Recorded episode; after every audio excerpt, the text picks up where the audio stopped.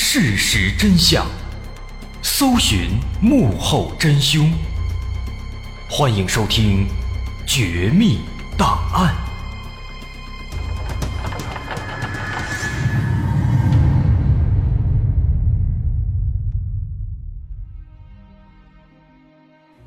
还原事实，探索真相。欢迎来到今天的《绝密档案》，我是大碗。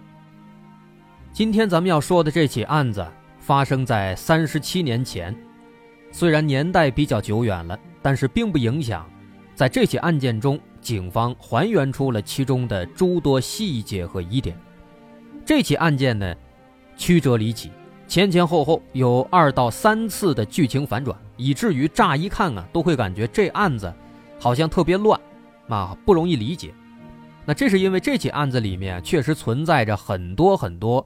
跟这起案件的真相毫不相干，但是迷惑性非常强的一些线索，所以呢，为了防止大伙儿听起来乱，我们前期呢把这些线索也做了一些删减和梳理，这样听起来思路会相对清晰一点。那咱们前面说的这么好听，这案子到底是怎么回事呢？它发生在一九八四年的吉林省辽源市。咱们知道，在八十年代的初期。那个年代呢，是我国的刑侦史上一个比较重要的时间节点，因为在那几年出现了八三严打。那这是因为在此之前，国内的治安环境非常混乱，尤其是在东北地区，啊，那个时候开始老工业基地没落，就催生了一大批游手好闲之人，再加上那个时候很多法律规章哎都还不健全，这就进一步的加剧了社会治安的不稳定。那么，在这样的大背景下，就发生了今天咱们要说的这起案子。一九八四年七月二十六号上午，辽源警方接到报案，说在辽源市东辽县的魏金河河边，发现了一具被焚烧过的尸体，尸体已经被大面积烧焦，看起来非常骇人。警方马上赶到现场展开勘查，这具尸体位于河的南岸。距离河水很近，只有两三米的距离。死者是一名女性，赤身裸体，身上一丝不挂，而且还光着脚。身高大概一米六左右，年龄应该在三十岁左右。经过法医鉴定，此人烧伤面积达到百分之八十以上，头部已经被烧得无法辨认了，但全身上下却没有明显的击打痕迹，看起来呢，好像生前啊没有挨过打，没有经过搏斗。那么至于他的死因，后经过详细的尸检，法医认定死者气管中有黑色碳末，但是没有进水，因此说明死者是被烧死的。死亡时间应该是在七月二十五号的晚上十一点左右，也就是发现尸体的前一天的晚上。那么在尸体的附近，大约有十多米远的地方，警方发现了两处。燃烧过的地面，看起来死者应该是在这里被焚烧的。这两片地方呢都有明显的汽油的味道，可以判断引燃物就是汽油。那在两片区域当中，第一片区域不算大，直径也就三四米，在其中发现了一些被烧毁的衣物碎片。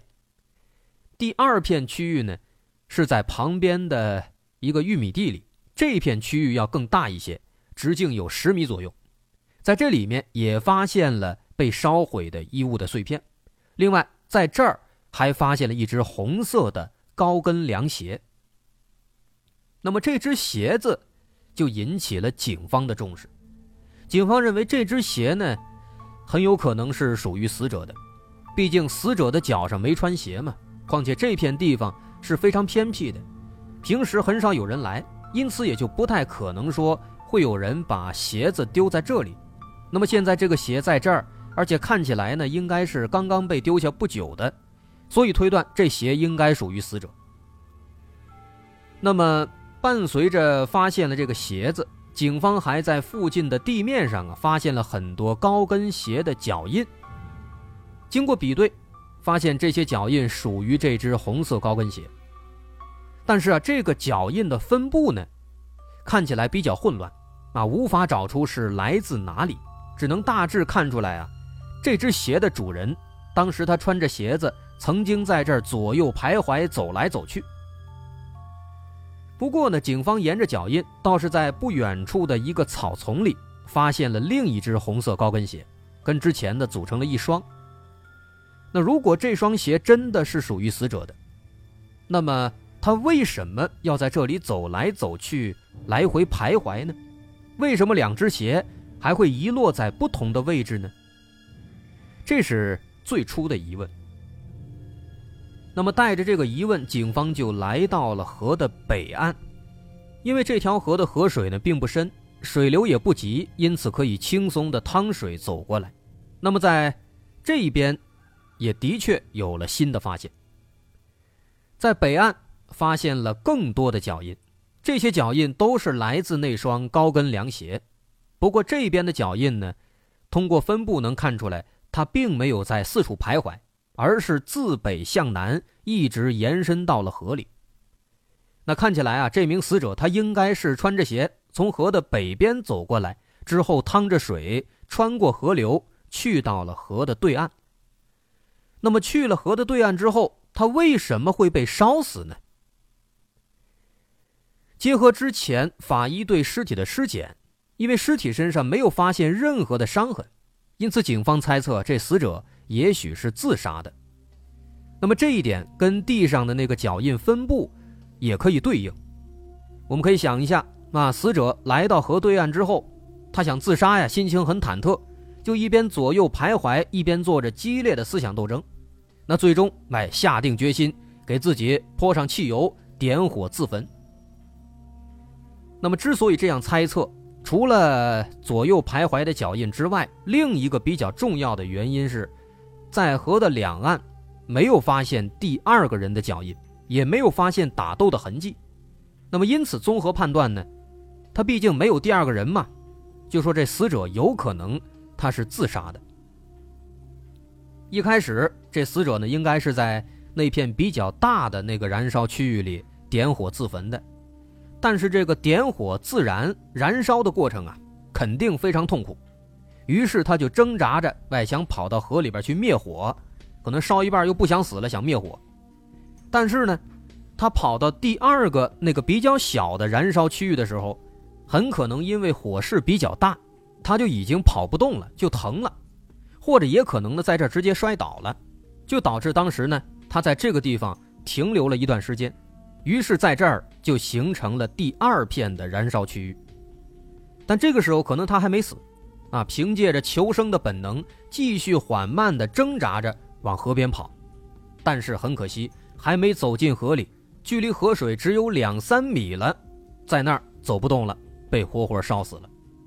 也因此，他的气管中能够发现黑色的燃烧留下的碳末，但是没有水，因为他根本就没有进到河里。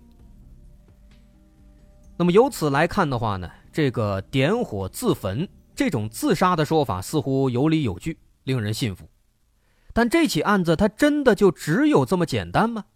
肯定不会，不然咱们也不会说这是一起很复杂、反转很多的案子了。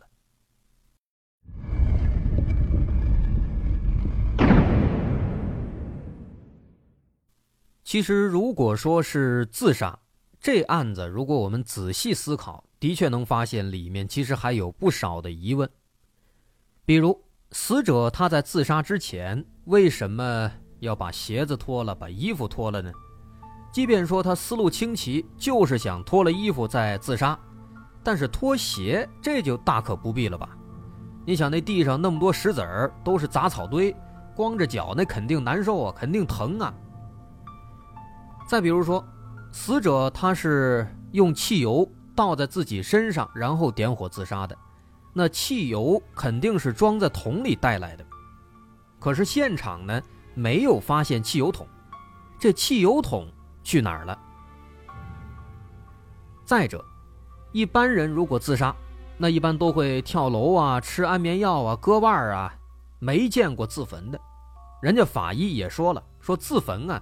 是一种最痛苦的自杀的方法，更何况这死者还是一名女性，这女性的痛觉神经啊都比较灵敏，比较怕疼，你再让她自焚，这个很难想象，一般是不太可能的。当然，这些疑点呢，也不是我说的，是当时啊，在警方这儿有一位年轻的刑警，他当时呢只是辅助办案，他就提出了这么多的疑问。其实当时警方本来已经基本达成了共识，认为应该是自杀，但是面对这位年轻刑警的疑问，大伙一听啊，坏了，这确实有道理，得开始重新思考。的确啊，最可疑的应该就是汽油桶，那汽油桶去哪儿了？总不可能说一起都被烧了吧？这种可能性不是不存在，但概率是非常非常小的。咱们可以想一下，死者自己都已经烧起来了，他还能有功夫去烧那汽油桶吗？即便说他想好了，哎，先把汽油桶烧掉，再烧自己，但他这么做，他图什么呢？也没必要啊。因此，警方认为啊，这起案子应该的确没那么简单，还是得进一步的再研究研究。于是，案发第二天，警方抛弃了自杀的说法。再次来到昨天的案发现场，展开进一步的勘查。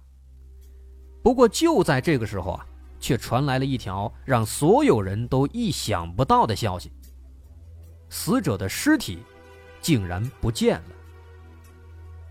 死者的尸体啊，原本被警方暂时掩埋在了案发现场，没有带回来。这是因为当时辽源警方的办案条件非常艰苦，没有相关的场所安置尸体。所以遇到这样的案件，只能暂时把尸体先留在案发现场，做一下简单的安置和保护。那因此，当时呢，警方在基本确定这死者是自杀以后啊，就放心的把这尸体暂时埋起来了。原本打算等到死者的家属找到之后，再把它交给家属。但是谁也没想到啊，就在第二天，警方再次来到现场要勘查的时候，却发现。昨天刚刚埋好的尸体不翼而飞了，掩埋尸体的土坑被草草的挖开了，土坑里面空空如也，什么都没有。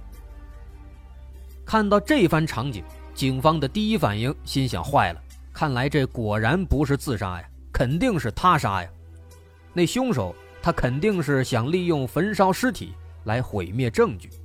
那现在呢，发现警方已经介入，他担心事情败露。于是呢，把尸体偷走了，挖出来了。现在这完蛋了，尸体没了，这案子更难办了。于是警方赶紧在周边展开勘查，毕竟凶手既然来拿走了尸体，那么必然会留下蛛丝马迹。不过很快啊，戏剧性的一幕就发生了。在紧张的一番勘查之后呢，凶手的蛛丝马迹没有找到。倒是把尸体给找着了。原来这尸体啊，就在附近的玉米地里。仔细一看，尸体周围还有很多狗爪子留下的脚印。看起来啊，这尸体它不是被人挖出来的，而是被狼或者野狗给挖出来的。那这个情况让警方是又好笑又好气啊。那这不行啊，得把人家尸体给安置好啊。于是赶紧找了一个新的地方。给尸体做了更加妥善的处理。那虽然现在呢，发现这尸体不是被人给挖的，是被动物挖出来的，可是就像之前分析的，现有的疑点还有很多，仍然表明这起案子不太可能是自杀，肯定是存在一个凶手的。那既然目前在尸体上、在周边现场都没有发现有价值的线索，干脆就扩大勘查范围。对案发地点方圆一百米内进行地毯式搜查。这番搜查呢，的确有了发现。在现场往西大约六十米是一片菜地，在菜地里发现了一只袜子，这是一只女士的花袜子，袜子比较新，应该是不久前刚刚被丢在这儿的。通过大小比对。跟那双红色高跟鞋是一样的大小，说明这只袜子很可能也是属于死者的。那除了袜子以外，还有一个更加令人振奋的发现，在袜子附近，警方发现了一个新的脚印，这个脚印是第一次出现，不属于死者，不属于警方，而且脚印是新鲜的，应该是最近刚刚留下的，那么很可能跟这起案子。就存在关联。但这个脚印呢，它也不是那么的完美，它太过模糊了，只能根据大小判断，这应该是一个男性的脚印。那即便如此，也足以说明在现场极有可能还有第二个人。那么这样一来，死者自杀的可能性就更小了。不过，在做了更多的勘查之后，现场除了袜子和脚印以外，没能再找到更多其他线索。那么，单靠目前掌握的这些线索，距离破案毫无疑问还非常非常非常遥远。那么，下一步警方应该怎么办呢？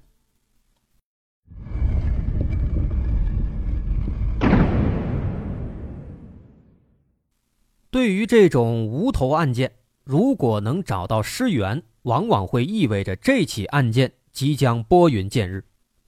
好在这个契机很快就到来了。案发后第五天，辽源警方接到一起新的报案，报案人说他的姐姐失踪了。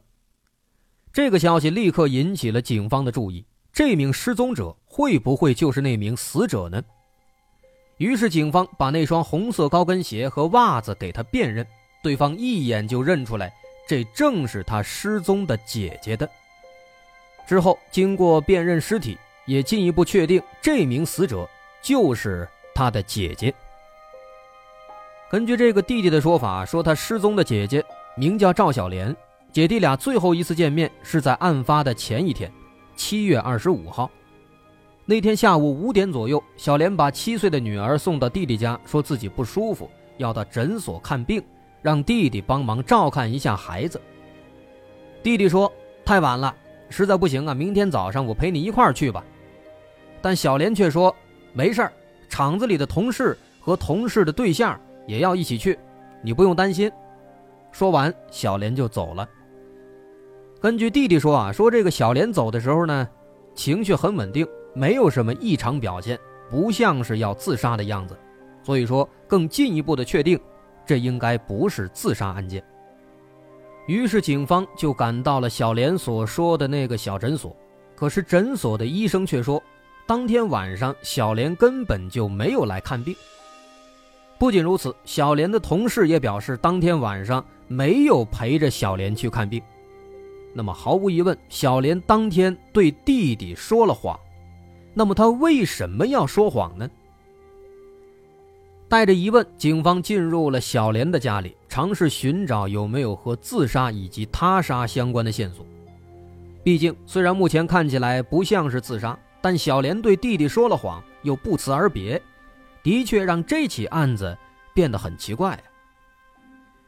后来，警方在小莲的卧室里发现了一本日记。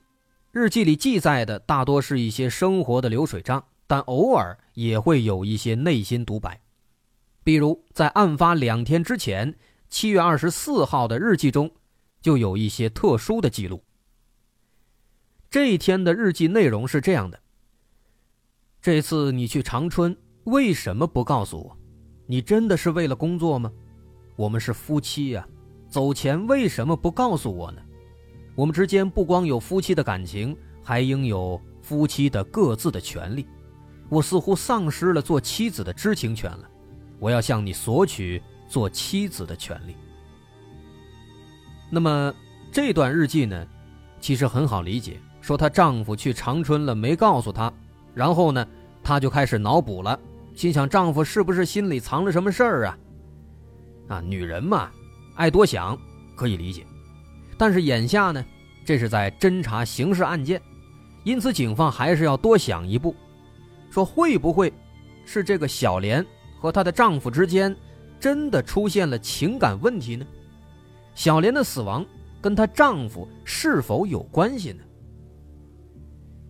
警方认为这些问题应该不复杂，眼下只要找到小莲的丈夫，应该就能真相大白了。